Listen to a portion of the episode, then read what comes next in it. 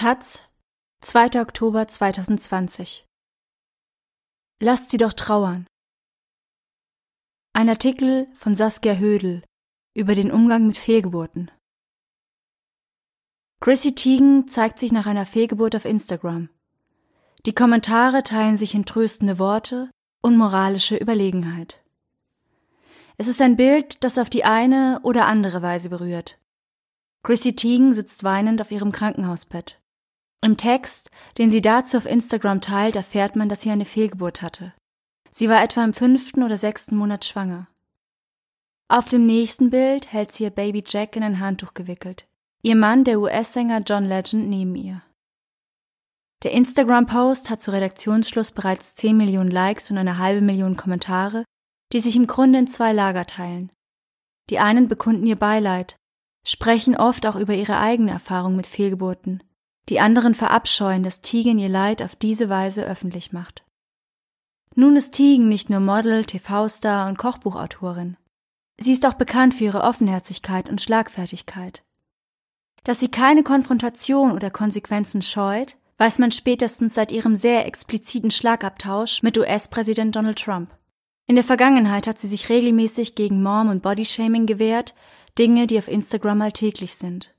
Aufmerksame Instagram-FollowerInnen konnten in den letzten Wochen schon sehen, dass ihr wegen einer Blutung in der Schwangerschaft strenge Bettruhe verordnet worden war. Sie blutete aber immer weiter, Schuld sei ihre shitty Placenta, wie sie sagte. Ein Thema, das sie schon bei den beiden ausgetragenen Schwangerschaften zuvor Probleme gemacht habe.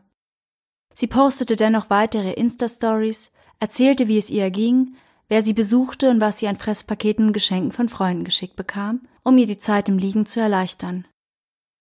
Auf die Frage, wieso sie das teile, sagte sie mal in einer Insta-Story, ich teile sonst auch alles, wieso dann nicht auch das hier? Nun lag sie bereits einige Tage im Krankenhaus, bekam Bluttransfusionen, weil die Blutung einfach nicht aufhören wollte. Dann die Fehlgeburt, die Fotos. Stunden später twitterte sie, auf dem Heimweg vom Krankenhaus, ohne Baby.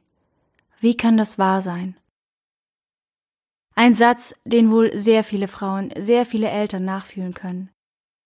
Wie viele genau, darüber gibt es in Deutschland keine soliden Zahlen.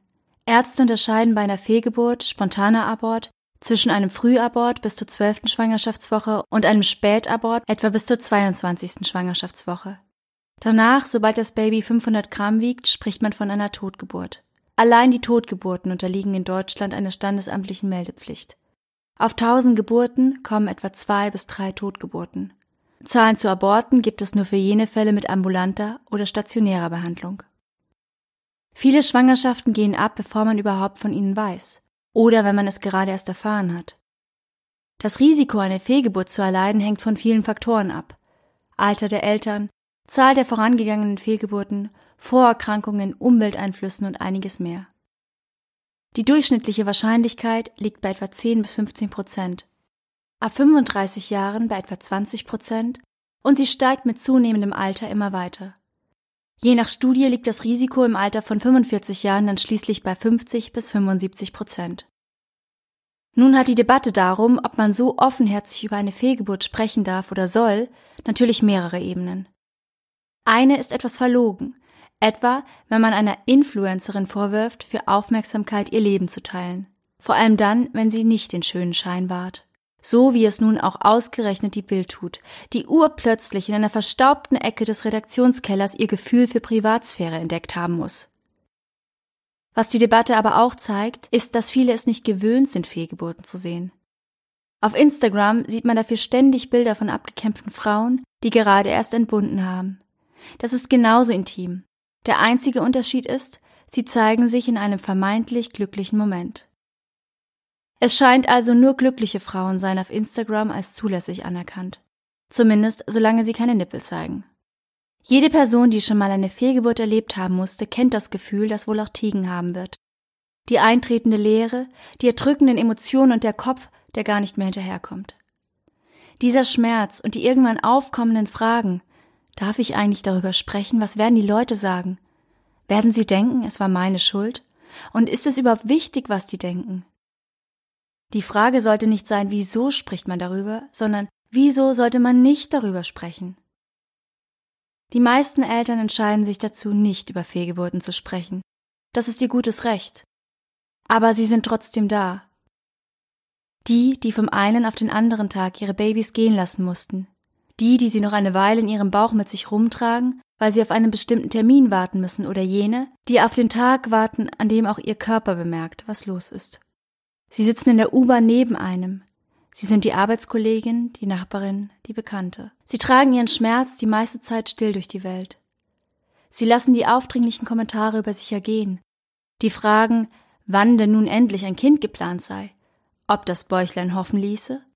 Sie ertragen das Beknackte, es hat nicht sein sollen, das Grauenhafte, wer weiß, wofür es gut war, und das Vernichtende, du kannst es ja nochmal probieren. Sie ertragen die Hobbyärztinnen, die nach dem Grund und somit der Schuld suchen, weil die wiederum nicht in der Lage sind, Grundloses zu ertragen. Die genau wissen, was man hätte anders machen müssen. Dieser Tee, jener Sport, weniger Zucker natürlich der Stress. Sie ertragen selbst die absoluten Spezialistinnen, die eine Diskrepanz sehen wollen zwischen der Trauer um eine Fehlgeburt und der Befürwortung von Selbstbestimmung bei Schwangerschaftsabbrüchen. Kurzum, vom Thema Fehlgeburten sind viele Menschen betroffen, die schon viel ertragen müssen. Vielleicht lässt man sie jeweils mit ihrer Trauer umgehen, wie sie das für richtig empfinden. Ob auf Instagram oder auf dem Sofa.